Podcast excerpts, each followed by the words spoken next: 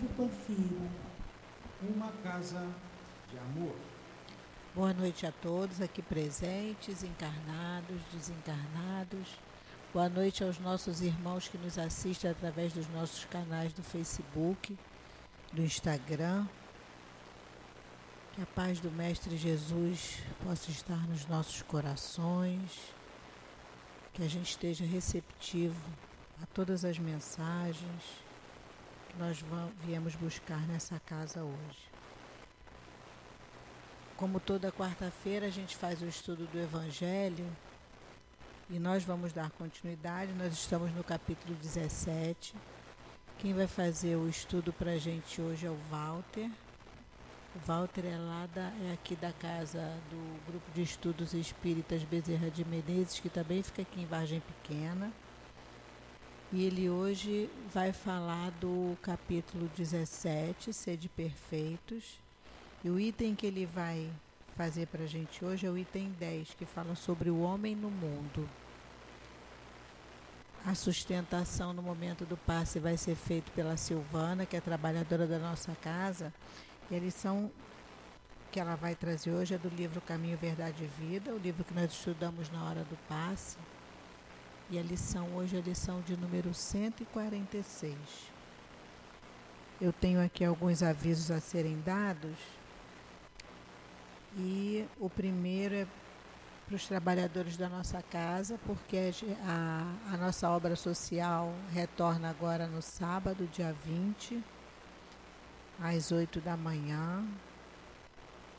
E nós contamos aqui com a presença de todos os evangelizadores. Nós tivemos a reunião dia 14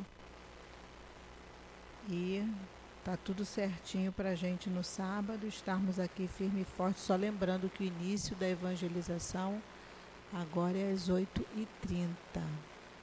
Então, às 8h30, os evangelizadores já vão pegando as crianças lá que já tomaram café e a gente vai levar para as salas, os pequenininhos, né? E é, a nossa obra social, mesmo nesse tempo que a, que a casa deu uma paradinha, a nossa obra social não parou. Continuamos com a entrega das cestas básicas aos assistidos. Então a gente continua pedindo ajuda de vocês para os itens que compõem a, a cesta básica dos assistidos. O que, que é? Arroz, feijão, fubá, óleo. Então, é, material de limpeza também para nossa casa, que a nossa casa agora é maior. Então a gente precisa estar tá com tudo bem limpinho. Tem o outro andar lá em cima, onde estão as salas da evangelização, as salas das mães, tem os banheiros ali fora. Então a gente precisa muito da ajuda de vocês. A gente tem a nossa livraria que está funcionando, a cantina também já está funcionando. E, tudo, e todos esses trabalhos, a renda é revertida para casa, né? Então, é, a gente tem também ali na livraria, com a Cristina, um carnezinho, que quem quiser ajudar a casa pode falar com ela, pega o carnezinho. Então, todo mês é, pode fazer a doação, a quantia, a quantia que puder, não tem uma quantia estipulada. Então, a gente está contando bastante com a ajuda de todos vocês. A gente tem o atendimento fraterno depois da reunião pública. Se algum de vocês tiver a necessidade de conversar com o trabalhador é, para algum esclarecimento, tirar alguma dúvida, é só aguardar sentadinho no lugar de vocês que a gente encaminha um trabalhador para que possa orientá-los melhor. Vou pedir também que, se possível, desliguem os celulares ou ponham no modo vibra, por favor, para que o celular não toque na hora da, do estudo e na hora do passe também, porque a gente só fica aqui nesse salão 50 minutos. Então, nesses 50 minutos do estudo e o passe, que a gente fique ligado realmente no que a gente veio buscar aqui na casa porque os trabalhadores do mundo invisível eles estão aqui preparando esse ambiente para receber a cada um de nós que conseguiu chegar aqui hoje. Um dia de muito calor, um dia de muito trabalho. Então, se nós conseguimos chegar até aqui, então a gente tem que aproveitar esse momento. É um momento nosso, é de cada um. É para cada um de nós. Nossas caixinhas estão ali da irradiação. É, então a gente pede também que depois do estudo coloque o nome e nesse momento em que a gente está aqui estudando, que a gente preste bastante atenção. Porque tudo que vai ser dito aqui é para nós, não é para quem está em casa, não é para o nosso amigo, para o nosso irmão, é para nós. Conseguimos chegar até aqui. Então que a gente fique ligadinho no estudo para que a gente possa sempre tem alguma coisa que alguma palavra que vai ser útil sempre, sempre. Mas para isso a gente tem que estar tá ligado. Na hora do passe, se ligar ao mentor, pedir para que a gente possa estar aberto e receptivo. Porque não adianta você vir para cá, chega aqui não está prestando atenção no estudo, está com a cabeça pensando em outros tantos problemas que a gente tem lá fora. Então vamos dedicar esse tempinho que a gente tem para a gente. E depois, na oração final, a gente eleva o nosso pensamento, emana as nossas vibrações para os nossos queridos que estão lá fora e que também precisam, mas nesse momento é para cada um de nós que conseguimos chegar aqui. Eu vou agora iniciar a leitura, que depois a Silvana vai fazer o, o estudo no momento do passe. É a lição de número 146 do livro Caminho, Verdade e Vida que tem como autor espiritual Emmanuel. E o versículo que Emmanuel nos traz é o versículo do Evangelho de Marcos, que diz assim: E chamando-os a si, disse-lhes por parábolas: Como pode Satanás expulsar Satanás? Marcos, capítulo 3, versículo 23. E, e Emmanuel nos fala da seguinte forma: esta passagem do Evangelho é sumamente esclarecedora para os companheiros da atualidade que, nas tarefas do Espiritismo cristão, se esforçam por auxiliar desencarnados infelizes a se equilibrarem no caminho redentor. Ninguém aguarde êxito imediato ao procurar amparar os que se perderam na desorientação.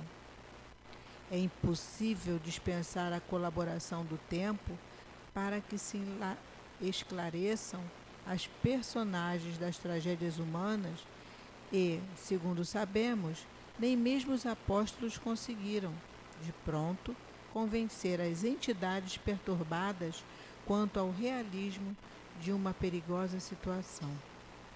Todavia, sem atitudes esterilizantes, muito pode fazer o discípulo no setor dessas atividades iluminativas. Na atualidade, companheiros devotados ao serviço ainda sofrem a perseguição dos adversários da luz, que lhes atribuem sombrio pacto com poderes perversos. O sectarismo, o sectarismo religioso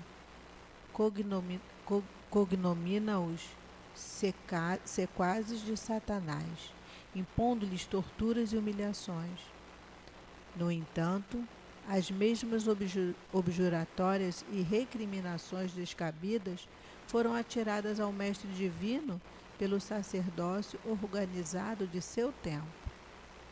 Atendendo aos enfermos e obsidiados, entregues à destrutivas forças da sombra, recebeu Jesus o título de feiticeiro, filho de Beuzebu, e isto constitui significativa recordação, que naturalmente infundirá muito conforto aos discípulos novos. Vamos agora fechar os nossos olhos, elevar o nosso pensamento a Deus, nosso Pai, a Jesus, nosso Mestre e irmão tão querido.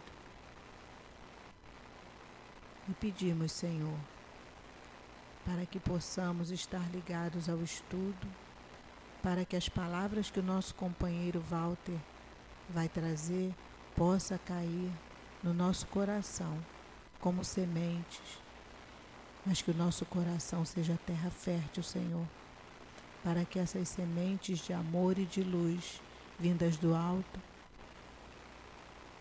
possa nos fazer compreender os ensinamentos do Cristo na nossa vida. Que essas sementes possam dar frutos para o nosso aproveitamento na nossa vida. Que seja em nome do altivo diretor espiritual da nossa casa, em nome do Dr. Herman Baltazar, Antônio de Aquino e todos esses espíritos amorosos que formam a coluna que sustentam a nossa casa, que seja em nome do nosso Mestre Jesus, mas acima de tudo, em nome de Deus nosso Pai, que possamos dar início ao estudo da noite de hoje. Graças a Deus. Eu vou ler só um trechinho para que o Walter possa dar início ao estudo que ele nos trouxe. O homem no mundo. Um sentimento de piedade deve sempre animar o coração daqueles que se reúnem sob os olhos do Senhor e imploram a assistência dos bons espíritos. Purificai, portanto, vossos corações. Não deixeis que neles se instale nenhum pensamento mundano ou fútil. Elevai o vosso espírito até aqueles a quem chamais, a fim de que, encontrando em vós as disposições necessárias, eles possam lançar em profusão as sementes que devem germinar nos vossos corações e neles produzir os frutos da caridade e da justiça. Eu vou passar a palavra agora para o Walter. O estudo vai até 10 para as 8, Walter. Bom estudo para você. Caiu aqui. Boa noite, meus irmãos. Tá dando som aí para todo mundo escutar, tá bom? É, nós agradecemos aí, né, a, a Deus acima de tudo, aos nossos amigos da casa que nos convidaram para essa palestra desse dia, que a gente possa ter muita paz aqui, muita harmonia, que nós já encontramos, e que a gente possa ter os nossos amigos espirituais a nos auxiliar na tarefa dessa noite. Né? É, ao chegar aqui na casa, nós já tínhamos estado aqui outras vezes, na antiga sede, né? E ao chegar aqui, a gente vê essa obra maravilhosa, como a gente encontrou, como Deus é, trabalha, né? Nós trabalhamos para que Deus possa fazer, né? aquela parte maior, onde nós somos pequenas formiguinhas, né? Toda casa espírita, a gente conhece muitas casas, né? Trabalhamos lá no Luiz Amor, lá de Bangu, com mais de 20 anos. Meus pais eram de lá, eu era de Bangu. A casa começou um quartinho da antiga fábrica Bangu. Meu pai participava, né? E eles perguntavam, como nós vamos fazer para chegarmos um dia a ser um centro, uma casa? E muitos relatos do meu pai, antigos companheiros da casa, foram mostrando que um quartinho, um quartinho se reunia para fazer o evangelho, não? Se transformou em outro cômodo, outro cômodo, surge uma oportunidade do lado, né? Aí hoje a Casa Luiz Amor, a gente pode também ajudar e participar lá na construção dessa casa. É enorme. E a gente assiste a muita gente lá em Bangu, né? E a gente fica muito contente de chegar aqui e ver esse, essa nova casa né, prosperando e crescendo, sempre com assistência dos bons espíritos, nosso Mestre Jesus e Deus acima de tudo. Né? Quem procura fazer a caridade a caridade, a obra chega. Né? A obra chega para fazer uma caridade maior que possa atender um bom número de pessoas. Então eu estou com meu coração muito alegre de ver essa casa aqui prosperando. Tá?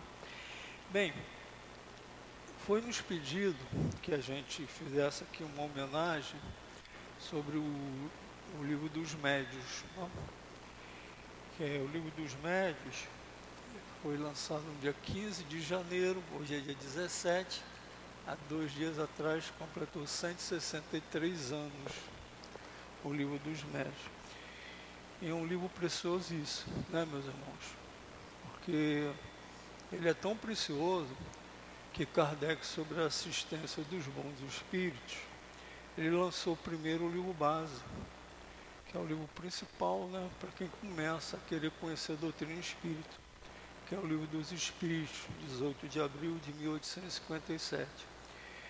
E logo em seguida, é sobre uma pequena é, ideia de Kardec sobre o que ele, as manifestações que ele presenciava junto com o grupo dele, né? grupo de reuniões mediúnicas, é um, ele fez um manuscrito sobre essas manifestações. Ele achava que era importante, né? O livro dos Espíritos tinha 1.500 perguntas no início, cresceu, foi para 1.019, como tem hoje, né?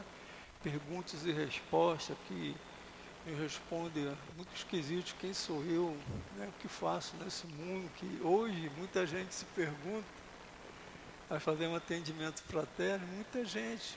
Primeira pergunta pensa, como o senhor me explica isso? né? Uma das primeiras perguntas para quem está passando algum sofrimento, alguma dor, ela quer resposta. E o livro dos Espíritos é esse livro maravilhoso, uma pérola, né? Para que a gente possa compreender o mundo que nós vivemos, o mundo que está à nossa volta, o mundo que nós compreendemos. Né? E parte dele, a gente hoje vai até falar desse tema, o homem no mundo, capítulo 17. Mas nós vamos falar um pouquinho mais do livro dos, do, do livro dos médios. Né?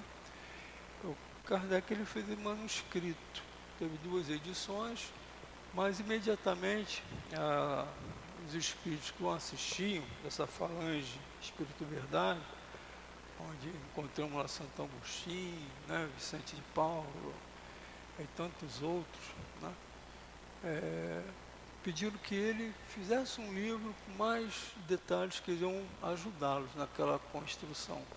E Kardec, baseado nas manifestações do que o seu grupo, né, teve ele escreveu esse livro, que é o livro dos médios, um livro riquíssimo para quem quer compreender os mecanismos né, da mediunidade, porque Todos nós temos algum tipo de mediunidade. Não é privilégio de alguns somente, né? Alguns têm um pouquinho mais acentuado. Vem com missão, missão, como é o caso do Divaldo Franco, do Chico Xavier, da Ivone Pereira e tantos outros, né? O Ribeiro de Miranda, quando esteve conosco também. Então, é, a mediunidade ela às vezes vem um pouco mais acentuada em algumas pessoas. É, mas todos nós temos algum tipo de mediunidade, como nós vamos ler alguma coisa aqui do que o Kardec colocou. Né? E esse livro, logo no início, ele fala assim, né? O livro dos médios, ou Guia dos Médios e dos Evocadores. Ele diz assim, ó, ensino especial dos espíritos sobre a teoria de todos os gêneros de manifestações, os meios de comunicação com o mundo invisível, o desenvolvimento da mediunidade, as dificuldades, os tropeços se podem encontrar na prática do espiritismo. Tá? E ele vai um pouquinho mais, né? Ele versa sobre caráter experimental, eu resolvi ler, né, porque minhas palavras não estariam tão efeito quanto o que está escrito por Kardec, visa o caráter experimental e investigativo do Espiritismo, visto como ferramenta teórica, metodológica para se compreender a nova ordem dos fenômenos, até então jamais considerada pelo conhecimento científico. Os fenômenos ditos espíritas ou mediúnicos, que teriam como causa a intervenção de espíritos na realidade física. Né? Então, em 15 de janeiro de 1861, passaram-se três anos, quatro anos, né? O livro dos médios veio enriquecendo como se fosse assim uma continuidade do livro dos Espíritos. Né? É, esse livro que mostra todo o trabalho que Kardec teve, junto com o seu grupo mediúnico, que a gente conhece dos filmes, né? conhece dos livros, né? e ele trazendo na prática, o que é a prática do Espiritismo através da comunicação com aqueles que estiveram aqui conosco e estão lá do outro lado, momentaneamente, como nós estamos aqui momentaneamente aqui. Então, uma troca, uma constante troca, né? uma constante troca de manifestação, tanto de um lado, de lá para o lado de cá. Né? E Kardec ele diz assim, muita gente pergunta, já me perguntaram muitas vezes, só acho que eu sou médio? A gente faz atendimento em vários tipos de pessoas com suas dificuldades, a gente tenta ajudar, né? Só acho que eu sou médio? Aí a gente, o que você sente, meu irmão? Aí ela vem relatando, né? Então Kardec diz assim, para responder essa pergunta, né? Qualquer pessoa que sinta a influência dos espíritos em qualquer grau de intensidade é médio. Nós não temos nenhum tipo de influência, nenhuma percepção. Todos nós temos, né? Intuição. São manifestações, né? Daqueles que às vezes estão irritados conosco, por aquilo que a gente fez de errado junto com eles, em outras situações. Ou aqueles que nós chamamos aqueles espíritos amigos que nos acompanham, são anjos da guarda os espíritos protetores, nossos familiares que nos querem muito bem, mas estão subordinados aos da guarda, que nem todos têm a condição de poder nos auxiliar como eles gostariam que pudesse, né? Mas dentro do limite deles estão sempre perto da gente para nos orientar, para nos ajudar, né? Walter, cuidado, Walter, já fui por aí. Cuidado que eu caí nesse buraco, não caia como eu caí né? Você sente aquela intuição, aquela coisa, não faça isso, não vá, tome cuidado, ore, olhe, vigie, né? Então nós temos essa influência. Por isso não constitui privilégio, e raros são as pessoas que não a possuem. Raros são as pessoas que não a possuem, pelo menos em estado rudimentar. Pode-se dizer, pois, que todos são mais ou menos médios. Usualmente, porém, essa qualificação se aplica somente aos que possuem uma faculdade mediúnica bem característica que se traduz por efeito patente de certa intensidade e que depende de uma organização mais ou menos sensitiva que o nosso André Luiz, né, depois das obras kardecianas, veio através do Chico, do André Luiz, passar para a gente da nossa grândula pineal glândula pineal, aquela que nós temos, que é uma glândula muito importante para a nossa vida, mas é como se fosse uma antena, né? É uma antena de comunicação com o mundo espiritual. Essa antena, ela pode ser uma antena, uma potência fraca, como uma rádio, né? Que tem uma potência fraca na sua emissão da sua programação, ou uma potente antena, que são os grandes médios, né? E nós percebemos aqueles médios mais acentuados, que são os médios, é, por exemplo, de cura. Os médios de cura, eu recentemente estive em Sacramento, em Araxá, né? e lá nós tivemos com o Gerson, que é um, um médio de cura, um deles, né? E aí era extensa fila das pessoas com suas dificuldades, com seus problemas, igual ansiosos, como procuravam Jesus, né, querendo resolver essas situações. E ele, aquela filha imensa, ele num simples abraço, ele abraçava, né? E falou assim, Deus esteja contigo, meu irmão, tenha fé, você vai ser ajudado. Um simples abraço. A gente olha assim, ah, é um abraço. Só que naquele abraço, aquele médico, é um médico que ele produz muito ectoplasma. E só naquele abraço ali, ele está transmitindo para a pessoa muitas energias, né? E a espiritualidade, lógico, atuando, né?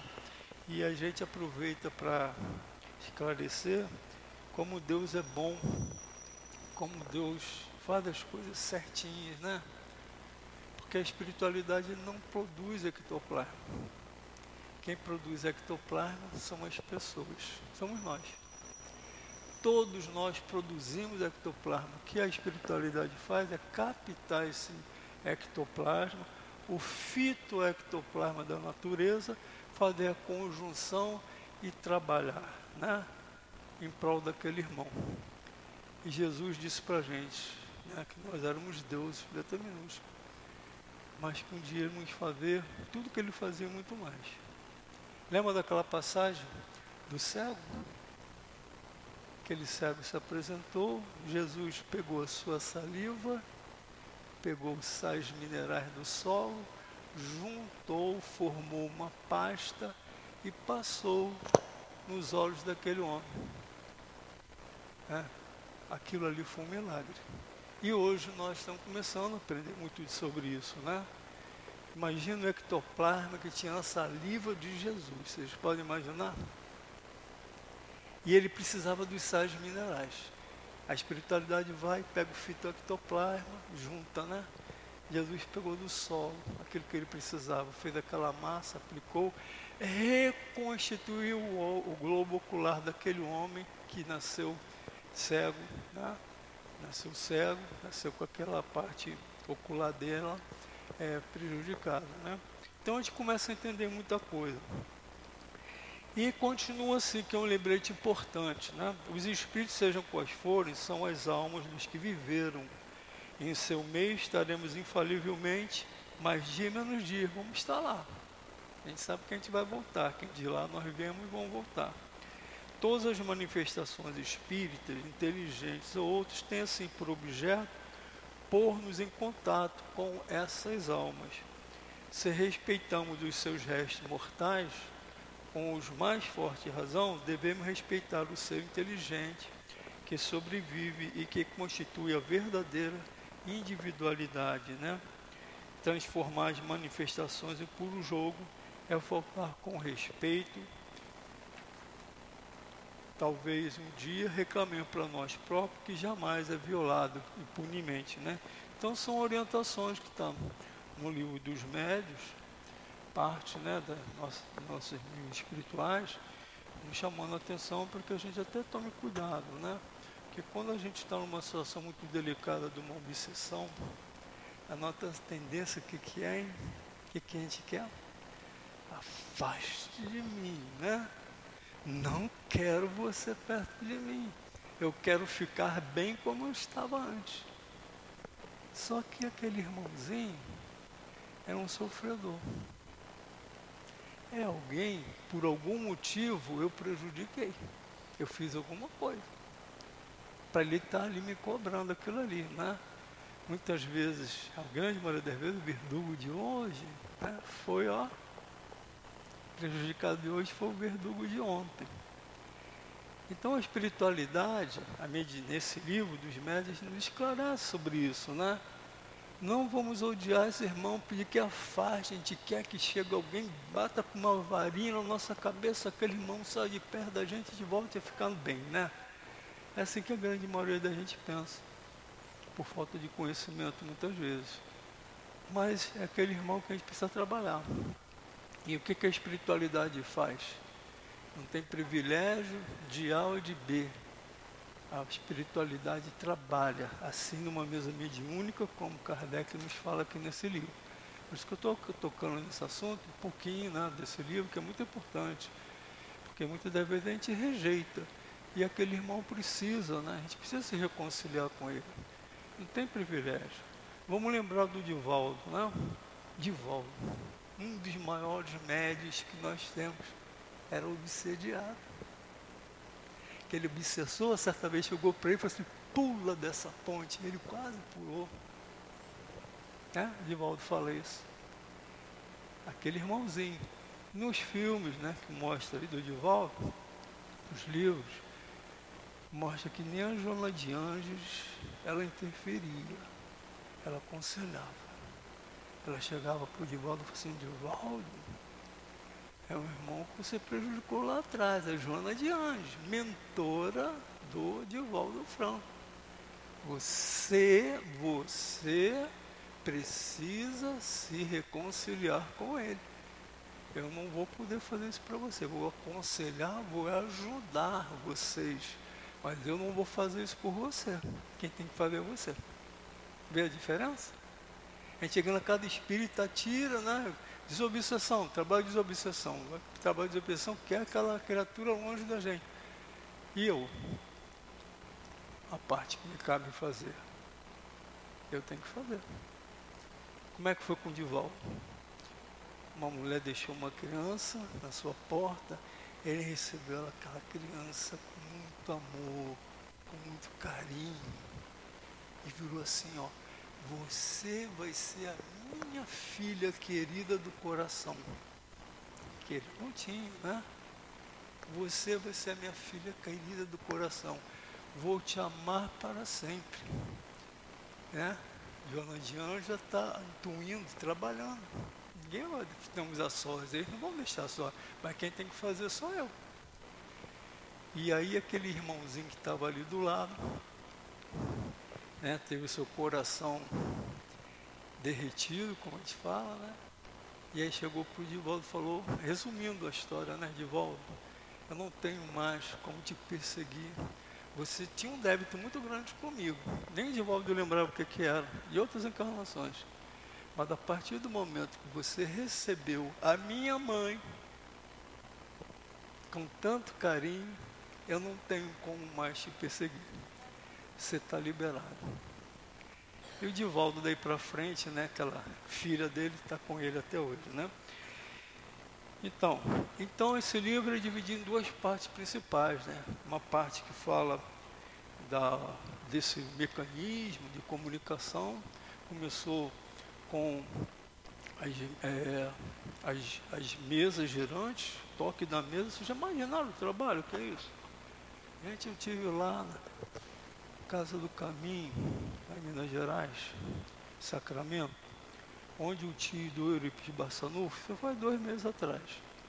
Ele, eu cheguei lá e vi a mesinha, Kardec lá aí na França, e ele aqui em 1880 e pouco, algum tempo na frente, né? Depois de Kardec, já trabalhando lá, aqueles irmãos lá de Sacramento, irmãos mineiros, dedicando já as primeiras comunicações espíritas, uma mesinha, eu olhei a mesinha, ah, essa mesinha que o, que o tio do, do Eurípides Bassanufo se comunicava com os espíritas perto da batida. Primeira batida, letra A, duas batidas, letra B. Já imaginou para chegar lá no Z? E o meu nome, assim, quem é você, Volta? O meu era W. Eu ia ficar bum, bum, bum, bum, até chegar no W. Você imagina isso? Então era que nem um código Morse. Depois veio o sexto, né? Letras A, B, C. Seis com lápis. Aí o espírito chegava lá, letra B, letra A, letra tal, letra tal, ia fazendo. Mas imaginaram também a trabalheira. Depois vieram as psicografias, né, escrita, facilitou muito, e a comunicação verbal. Então Kardec ele desfila tudo isso nesse livro, né? mas ele pede uma coisa principal que ele nos pede, fala assim, né? Os espíritos endurecidos e trevosos são nossos irmãos em evolução que precisam ser tratados com carinho e caridade, pois são aqueles que se perderam pelo caminho e precisam reencontrá-lo com a nossa ajuda. Estão perdidos. Se a gente não ajudar, quem é que vai ajudar? Né? Fazer um, vamos fazer a nossa parte, naquilo que couber a gente. Por isso que a espiritualidade amiga, num caso de obsessão, ela trata os dois lados, não trata um só. Que ela conhece a história todinha de todos nós, né? É, então essa primeira edição ela esgotou rapidamente na França, depois veio aqui para o Brasil e foi difundido pela Federação Espírita, Guilherme Ribeiro, né? E é um livro preciosíssimo para a doutrina espírita, para que a gente possa compreender esses mecanismos. Mas atenção, certa feita uma pessoa que eu atendi, ela virou para mim e falou assim, eu estou falando que vocês vão saber quem é, senão eu vou falar, né? São Walter, eu fui numa pessoa que limão, ela falou para mim que eu era médium. Mandou eu ler o livro dos médios. Eu li, fiquei apavorada. Não entendi nada, fiquei assim, se eu sou médium, ai meu Deus, ficou apavorada. Né? Falta de instrução daqueles que passaram essa informação, um caminho que ela tomou, que não é o caminho né, adequado. Estamos condenando cada um mas não é o caminho condenado. É, o caminho recomendado, que a doutrina espírita fala, primeiro ler o livro dos Espíritos, né? A base. O livro dos Espíritos é a base de tudo. 1019 perguntas e respostas é coisa pra caramba. Eu tô, faço o livro dos Espíritos há mais de 30 anos, e toda hora me defronto com alguma coisa nova. Toda hora talvez porque a gente avançou mais um pouquinho, aí a espiritualidade manda mais um pouquinho para ele, para ele entender um pouco mais. Aí vai vendo aquelas coisinhas cada vez mais, né? E a gente vai aprendendo. Então é o caminho, é o livro dos Espíritos, lê o Evangelho, depois você chega ao livro dos médios. Tá? E os outros livros. Bem, agora nós vamos entrar agora no, nesse, no trabalho, né, propriamente no tema, que é o homem no mundo foi lido aqui uma parte, e a gente vai ler uma outra parte, diz assim, não julgueis todavia que exortando-vos incessantemente a prece, a evocação mental, pretendamos vivais uma vida mística, que vos conserve fora das leis da sociedade, onde estáis condenados a viver. Estamos aqui encarnados em provas e expiações. O mundo nosso ainda é prova de expiações. Estamos querendo que venha um outro mundo aí, está chegando. Mas ainda estamos imersos. Então, o tema é o homem no mundo. Que lá do outro lado, a gente tem uma liberdade muito grande. Né? Nós não vivemos assim em contato. A gente não vive em conflito com o outro. Espiritualmente às vezes, né? Mas é preciso que a gente mergulhe no nosso mundo, tenhamos contato com todos, para vivenciarmos tudo que pudermos, né? E principalmente praticarmos tudo aquilo que a gente possa fazer para melhorar o nosso mundo. Nascemos, né? acertamos as contas às vezes com aqueles que eram inimigos nossos, aqui já, né? Por isso que é muito importante uma mãe quando for tá grávida, a gente não sabe quem está vindo por aí, né?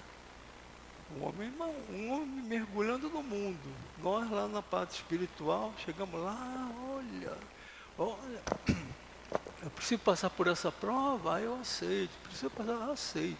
A gente aceita tudo. Quando a gente mergulha aqui, que a gente vai ver se é aquilo mesmo que a gente disse que faríamos, se a gente vai conseguir fazer. E a primeira coisa que tem é o contato familiar.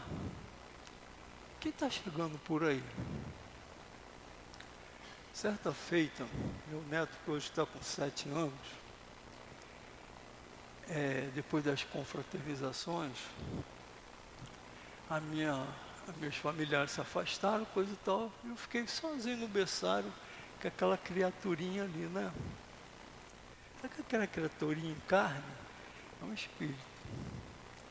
Eu perguntei, assim, conversando com ele, né? Quem é você que está chegando por aí? Vocês já fizeram essa pergunta? O seu filhinho?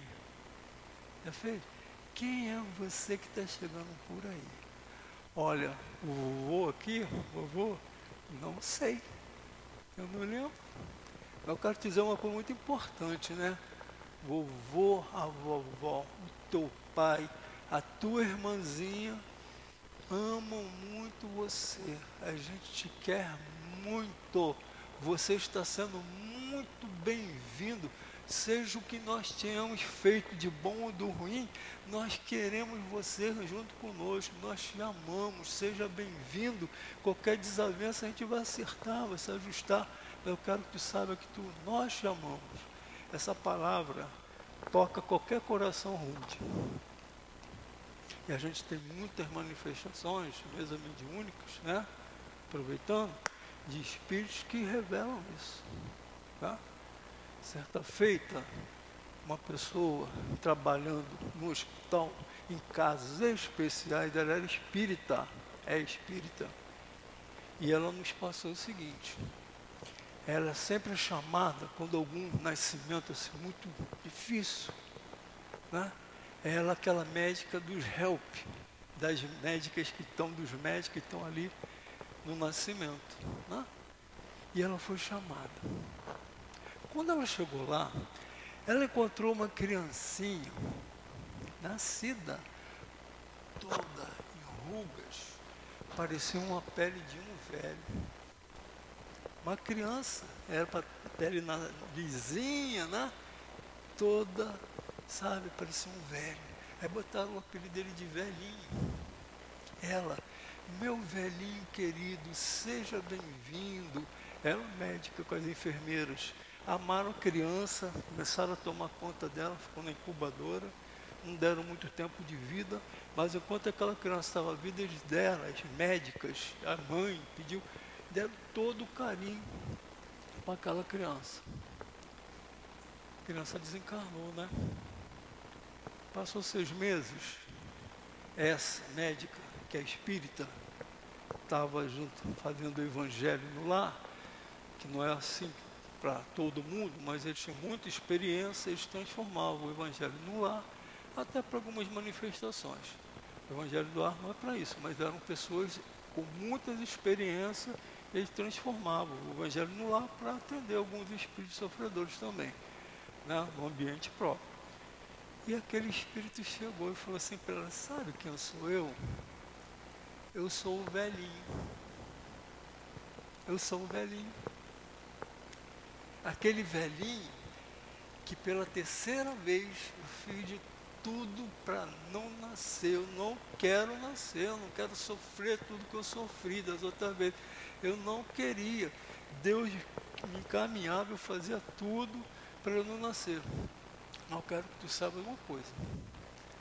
O amor de vocês, o carinho de vocês, me tocaram tanto que agora eu quero nascer. Eu quero aprender a estar no mundo.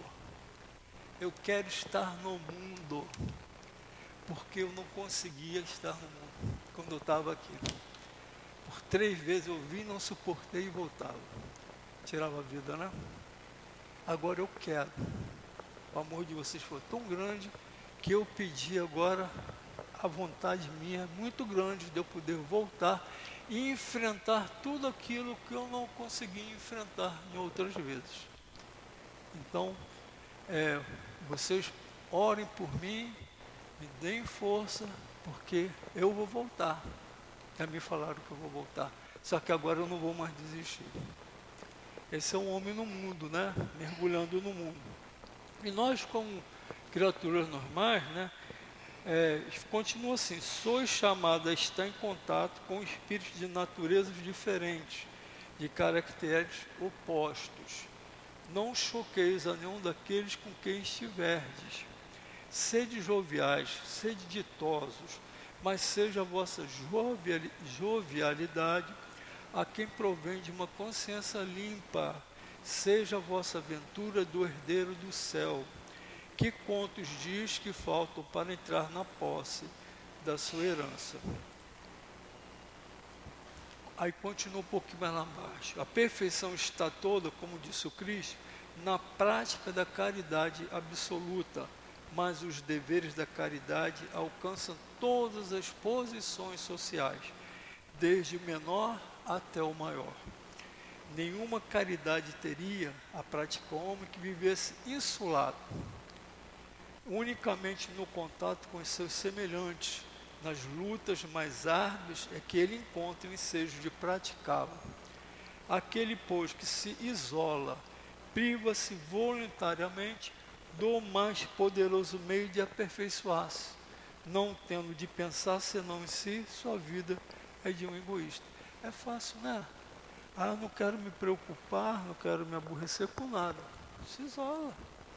Muita gente se isola e aí ela deixa de, ah, de aproveitar um momento precioso de estar aqui mergulhado nesse mundo para se aperfeiçoar, para aprender a conviver com aqueles que a gente chama de inimigos, né?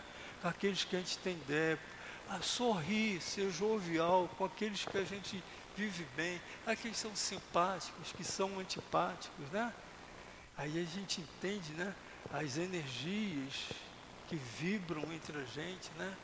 Aquela criatura que entra na porta, você nem conhece, olha para a criatura e não gostei dela. O que, que é isso, gente? Antipatia.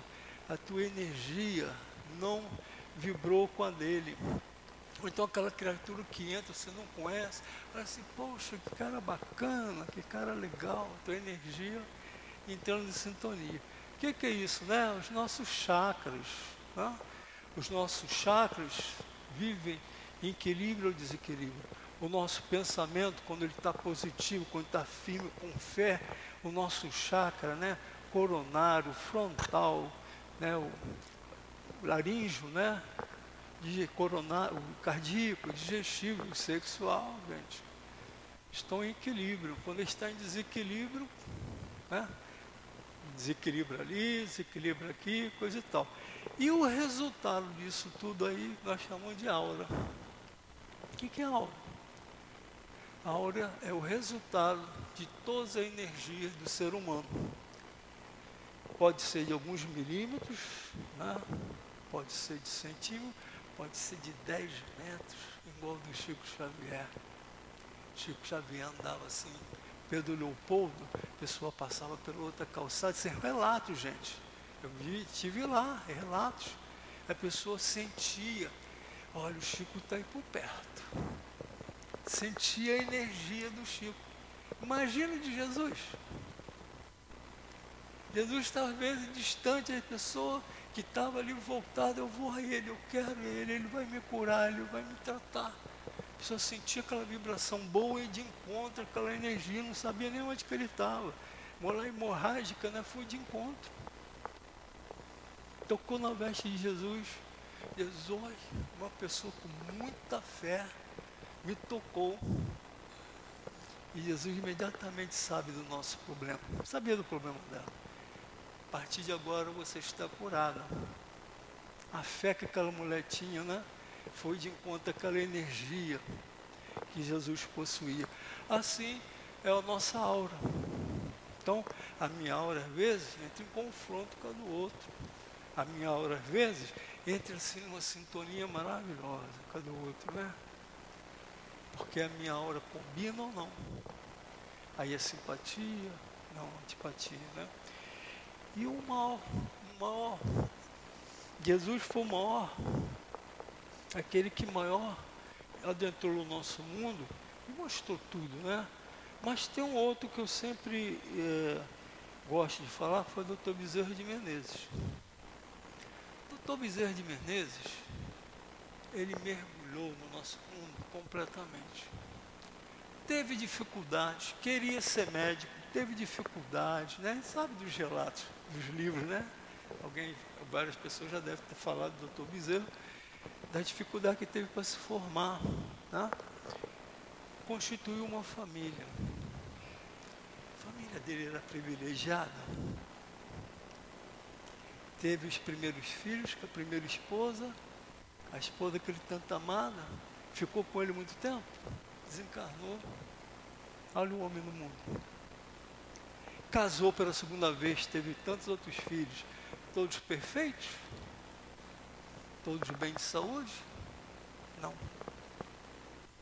Dois altamente obsediados, com problemas seríssimos, né? que, que ele, né, doutor Bezerra, não sabia, não tinha privilégio, mas pedia a espiritualidade para ajudá-lo. A tal ponto que ele consciente, isso não é para toda a gente não, gente, acontece com a filha, um filho meu tem duas filhas, eu não sei como é que é agir não, sendo sincero. Um filho dele é altamente comprometido com uma obsessão. A ponto daquele irmão, que ele tratava como irmão, aquele que obsediava o seu filho querido do coração, virou para ele numa mesa medinha e falou, não posso me desligar dele. Se eu desligar dele, ele morre junto comigo. Você já pensou? Olha, doutor Bezerra, né? O que que estava ali trazendo esses irmãos para perto dele para poder trabalhar, para poder ajudar naquilo que podia ajudar, mergulhado no mundo. Doutor Bezerra mostrou que nós podemos ser políticos, né? Ele atingiu assim um, um grau na época, na política, comparada hoje como se fosse o, o prefeito de uma cidade, o governador, né? Ele se corrompeu se deixou se corromper na política. Doutor Bezerra foi um grande industrial. Tinha uma empresa. Boulevard de Vila Isabel. Vocês sabem quem construiu aquele boulevard lá de Vila Isabel? A empresa do doutor Bezerra. Mergulhado nos problemas que as empresas dele tinham, a empresa dele era tudo resolvido, tranquilo, não, milhões de problemas que ele tinha que resolver ele mergulhado, ele administrava, porque ele sabia que da sua empresa várias outras famílias, várias outras pessoas precisavam daquele emprego. E ele dava emprego para as pessoas, o homem mergulhado no mundo. Se corrompeu com privilégio, tocou a sua empresa até o final. Tá? Doutor Bezerra, ele foi presidente da Federação Espírita Brasileira mostrou como nós podemos ser um religioso sem nos envolver com o poder, né? um político sem nos envolver com o poder. Ele mostrou para a gente como poderíamos fazer a união, federação espírita brasileira. Cada qual pensava de uma maneira, de uma forma. Né? O espiritismo iniciando no Brasil, uns pensavam assim, uns pensavam assado, lá, tudo separado ele foi, juntou. Precisamos pensar de uma mesma maneira. Kardec, Evangelho, né? Esquece isso, esquece aquilo, vamos trabalhar nessa linha aqui. Vamos trabalhar como irmãos. E juntou aqueles que estavam, né? Cada um difundindo as suas ideias, cada um no seu núcleo, Minas Gerais, dali, coisa e tal, tipo, cada um pensando da sua maneira e juntou aquela turma toda ali foi um grande representante da nossa religião, né?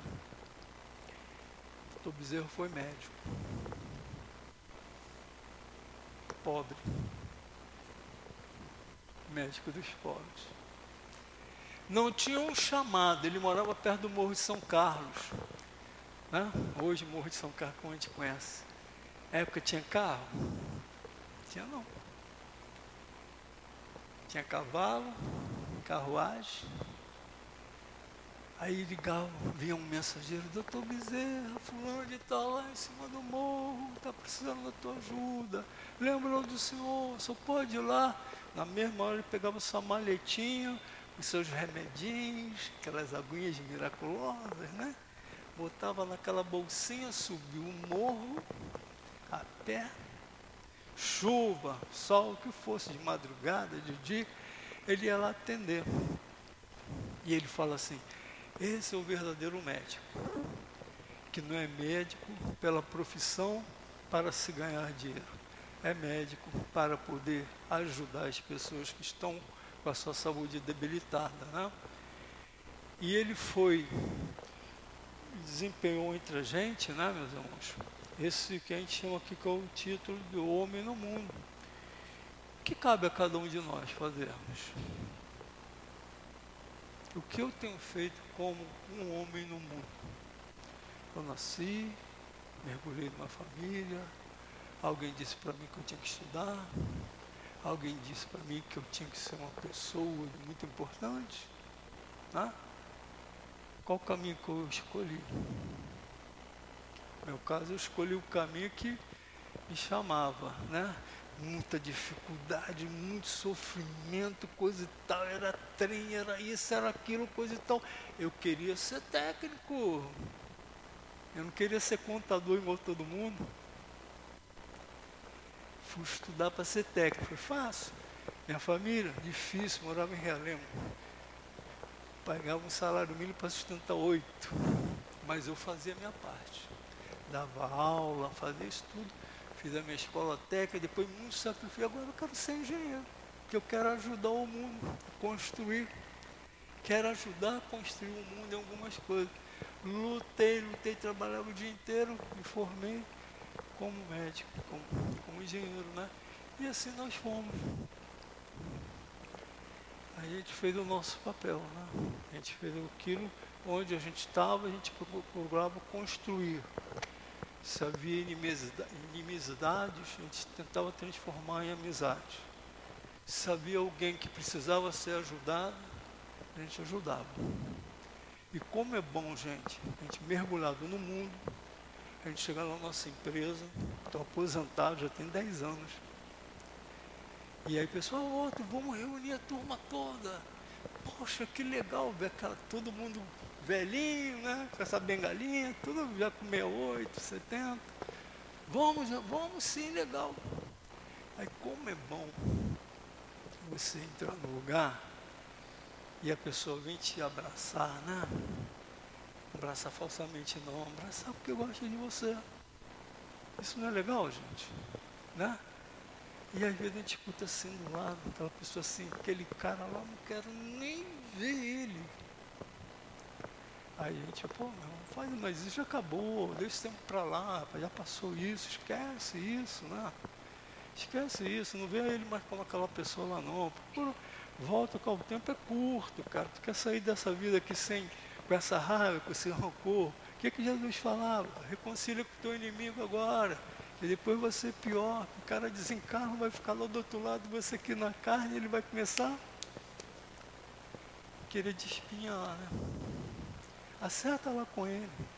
Aí é legal que aquela pessoa vai lá, com outro que ele está irritadíssimo, né?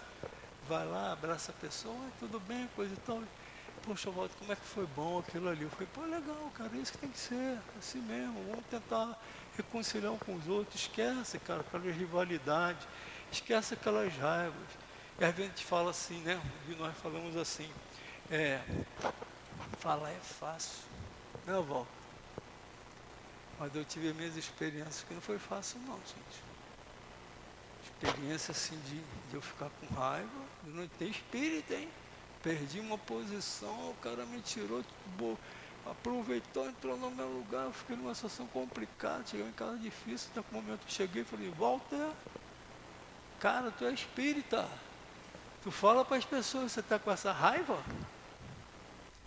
vai lá, acerta com ele. Eu fui lá. A pessoa surpreendeu, mas meus irmãos, não sei qual é o teu problema. Né? Se você tem, acerte agora. Não deixe para depois. Não. Vá lá, acerte e dê um abraço naquela pessoa que está precisando tantas vezes se reconciliar contigo. Né? Então isso é um dos pontos né, que eu traria, estou trazendo aqui hoje sobre o homem no mundo. E cada um de nós precisamos fazer a nossa parte doutor Bezerra mostrou que nós podemos, onde nós estivermos, ele mostrou onde ele esteve, onde ele passou, que você pode não se corromper com nada e ajudar todos aqueles que puderem estar contigo no teu convívio, né? Porque a minha energia composta com os outros dentro da minha casa forma o meu lar. É a energia dentro do meu lar. Dentro da minha rua, bairro, no meu estado, no meu país, no nosso mundo chamado Terra. Né? Nós temos que fazer a nossa parte. O homem mergulhado no mundo. Então, muita paz, obrigada pela atenção de vocês.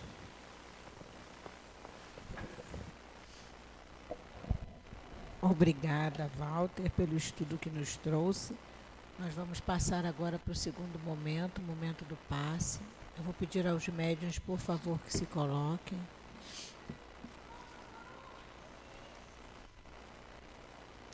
Vamos elevar o nosso pensamento a Deus, nosso Pai, a Jesus, nosso médico maior, a esses espíritos amorosos que prepararam esse ambiente para nos receber a cada um. Que nós possamos, Senhor, ser merecedores dos fluidos que viemos buscar nessa casa de amor através desses médios que aqui trabalham, que se dedicam. Que seja em nome de Jesus, em nome de Deus, que possamos, Senhor, dar início ao trabalho dos passos. Graças a Deus. Graças a Deus, que Jesus nos abençoe. Bem, a mensagem de hoje bem que eu posso falar que é um recado aos médiums, né? Nós médiums que estamos numa casa espírita, né, buscamos o trabalho. Esse trabalho sempre é um trabalho difícil, ele é árduo. Quando a gente se coloca à disposição do trabalho, nos aparece mil coisas para dar errado, né? mas a gente precisa perseverar. Quando Jesus é, vem, né, ele também falou para tantos e conseguiu alcançar, né, mesmo com a magnitude dele, não conseguiu. Né? Muitos de nós naquela época também não, não, não conseguimos captar né, a mensagem. A gente muitas vezes é, hoje olha as dificuldades e nem imaginamos o quanto esses médiums lá atrás, porque a vida toda teve médiums, né? É, qual foi o nível da dificuldade, né? É, eram queimados, chamados de bruxos, de loucos, né? É, a gente tem como exemplo há pouco tempo que ainda existiu o manicômio, né? Graças a Deus tem a lei antimanicomial, mas muitos eram parados nos manicômios por se, serem taxados como loucos. E eram apenas espíritos querendo falar, né? Mas como é importante o estudo, o estudo mediúnico, né? Então o trato é, é eu quero ser médium, né? Eu sou médium, mas eu preciso estudar, né? Eu preciso entender, eu preciso compreender o mecanismo da mediunidade para poder usar esse mecanismo em prol de quem necessita, né? Esses irmãos que ora desencarnado, ora encarnados chegam até nós. Quantos chegam querendo uma conversar com a gente, né? Quando sabe que a gente é espírita, então ah, deixa eu falar um pouquinho aqui com você. Né? Eu estou precisando. Então, a gente tem a oportunidade de ajudar. É, essa dificuldade, ela, ela tenta nos tornar resilientes, né? Com todas as dificuldades que vão aparecendo no meio do caminho e a gente vai perseverando ali no trabalho. Então, o estudo é muito importante. A casa sempre nos oferece o estudo né? Primeiro eu preciso saber, conhecer o que é o Espiritismo, né? para entender essa comunicação, né? porque ela é um, um telefone né? E a gente precisa entender como que a gente pode usar esse mecanismo, que Jesus possa nos abençoar, né? Com a resiliência no trabalho, no estudo, né? Que a gente possa enfrentar isso tudo para o trabalho da mediunidade com amor né, que é o mais importante, com amor. Que assim seja. Eu vou fazer agora a leitura da mensagem do plano espiritual. Paz a todos. Que todos estudem e trabalhem com amor. Que tenham coragem e forças, não para lutarem entre si, mas para enfrentarem os ataques do mundo. Que peçam forças para ajudar uns aos outros e para não criticar o trabalho do outro. São todos capazes, já dissemos, e para isso precisam estudar mais a doutrina espírita, estudar o Evangelho de Jesus, estudar Kardec. Nós auxiliaremos a todos. Vocês nunca ficarão sozinhos se procurarem seguir o Evangelho de Jesus. A doutrina espírita existe para esclarecer vocês, assim como nós também fomos esclarecidos. Nós pedimos ajuda ao Pai e sabíamos ouvir os irmãos que nos auxiliavam. Hoje, auxiliamos vocês porque somos direcionados a isso. Também não fazemos o que queremos. As ordens vêm do mais alto. Para tudo existe uma ordem, uma organização. Para tudo, meus amados. Meus irmãos, sigam as diretrizes. Vocês não fazem ideia do quanto desgaste o médium sofre para conseguir passar para o papel as nossas palavras. Sabemos das dificuldades de todos e estamos agradecidos pelos ouvidos que nos ouvem e por conseguirmos orientar de acordo com o que o Mestre Jesus ensina. Que estejam sempre em preces, atento às influências que chegam com as ideias alheias. Procurem analisar, peçam sabedoria para a divindade, para o Cristo. Não esqueçam da simplicidade Todos são irmãos, trabalhadores falidos que estão tendo a oportunidade de praticar a lei que rege todas as leis. Sejam mais unidos, aprendam a caminhar juntos. Trabalho nenhum cresce se não houver harmonia, concordância entre vocês. Sejam fortes, objetivos e disciplinados para serem bons disciplinadores. Aprendendo a trabalhar juntos, verão que tudo ficará fácil. Sentirão a harmonia, verão que os trabalhos serão satisfatórios e, como tudo isso, terão ânimo, não abrirão brechas para falatórios alheios. Saberão então que todos são irmãos e que juntos caminham pelos aguilhões, pelas dores, lutando contra a peste perniciosa que apavora as multidões. Saberão que juntos caminham para superar as desgraças alheias e que para vencer o mal é necessário união, paz e amor. Enquanto houver desigualdade entre os encarnados, a terra continuará sendo abismo de dores. Enquanto os homens se separarem, se acharem ainda reis, rainhas, a maldade não deixará de aterrorizar o planeta. Enquanto vocês não aprenderem a trabalhar juntos, não aprenderem a ser unidos, sofrerão grandes ataques. Nós estamos alertando não pedimos que sejam santos, mas alertamos quanto ao mal que faz sombra sobre a terra. Alertamos como devem se comportar em meio a tantas desordens. Alertamos que são todos, mas todos filhos do mesmo Pai. Alertamos que para seguirem precisam estar juntos em um só pensamento Alertamos que vigiem, façam prece para que tudo se organize na humanidade. Alertamos para o crescimento de vocês, para que aprendam a ajudar o irmão que desamparado chora, lamentando a dor que o assola.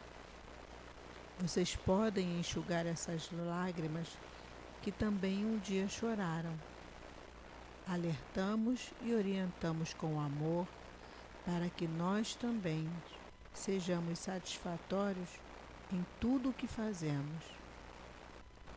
Ó, oh, que o Pai de amor tenha misericórdia de todos nós, para conseguirmos levar o que o Mestre Jesus nos ensina para as multidões, nos abismos que se abrem a todo instante.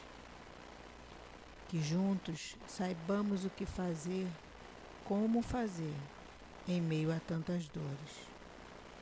Ah, pedimos ajuda também a vocês, irmãos, que um dia caminhamos juntos, encarnados e hoje, como espíritos imortais que somos, continuamos os árduos trabalhos que a nós foram direcionados.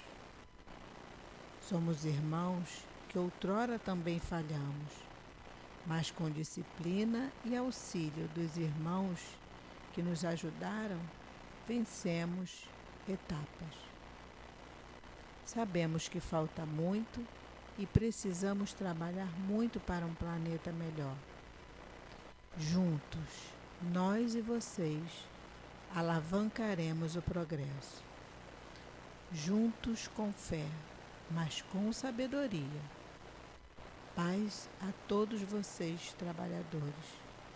São todos, mas todos irmãos que precisam saber que ninguém, ninguém tem diferença para o Pai. Paz, um guia e trabalhador para o Cristo.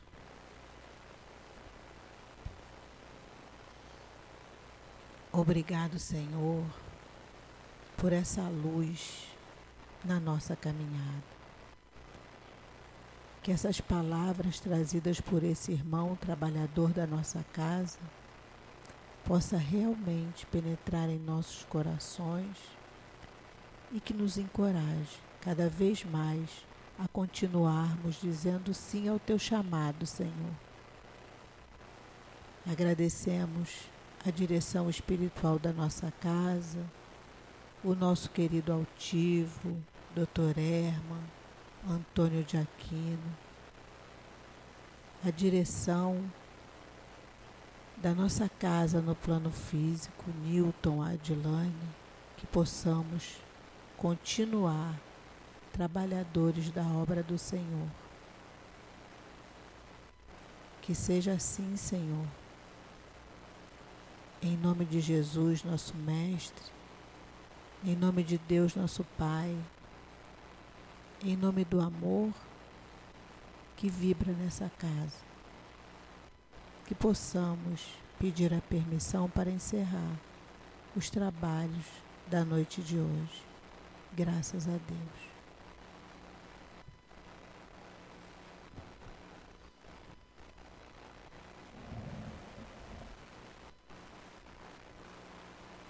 CEAP, Centro Espírita Altivo Panfilho. Uma casa de amor.